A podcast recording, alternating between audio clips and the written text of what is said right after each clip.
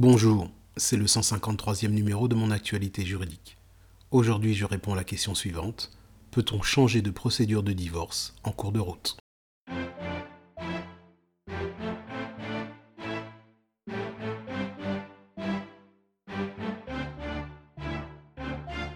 Lors des derniers flash briefings, nous avons clairement établi la différence entre le divorce par consentement mutuel et les différents divorces contentieux. Deux questions se posent alors. La première est celle de savoir s'il est possible pour les époux de passer d'un divorce contentieux à un divorce par consentement mutuel sans juge. Enfin, l'autre question qui se pose est de savoir si, au sein des divorces contentieux, il est possible de passer de l'un vers l'autre. Ce passage d'une procédure à une autre est communément appelé passerelle. Il en existe plusieurs qui sont visés aux articles 247 à 247-2 du Code civil, sous la section dénommée des modifications du fondement d'une demande de divorce. Voyons donc pour commencer la passerelle permettant de passer d'un divorce contentieux à un divorce par consentement mutuel.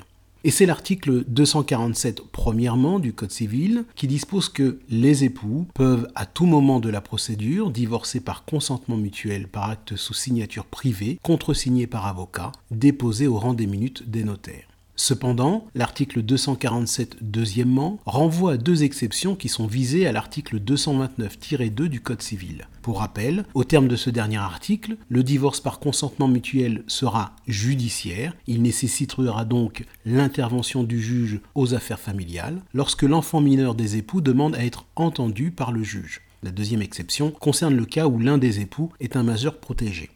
En d'autres termes, ce dont dispose l'article 247 du Code civil, c'est qu'il est possible pour les époux engagés dans une procédure de divorce pour faute, pour altération définitive du lien conjugal ou pour acceptation du principe de la rupture du mariage, d'abandonner la dite procédure et d'engager une procédure de divorce par consentement mutuel, par acte sous signature privée, contresigné par avocat et déposé au rang des minutes d'un notaire. Les époux, chacun assisté de son avocat, feront alors constater leur accord dans la convention de divorce. Ils signeront la dite convention qui sera contresignée par leur avocat et sera ensuite déposée au rang des minutes d'un notaire. Toutefois, dans les cas où les époux auraient un enfant mineur qui demanderait à être auditionné par le juge, le divorce par consentement mutuel sera alors judiciaire. Cela signifie que les époux demanderont au juge de constater leur accord en lui présentant une convention qui règle les conséquences du divorce. Le juge entendra l'enfant avant de convoquer les époux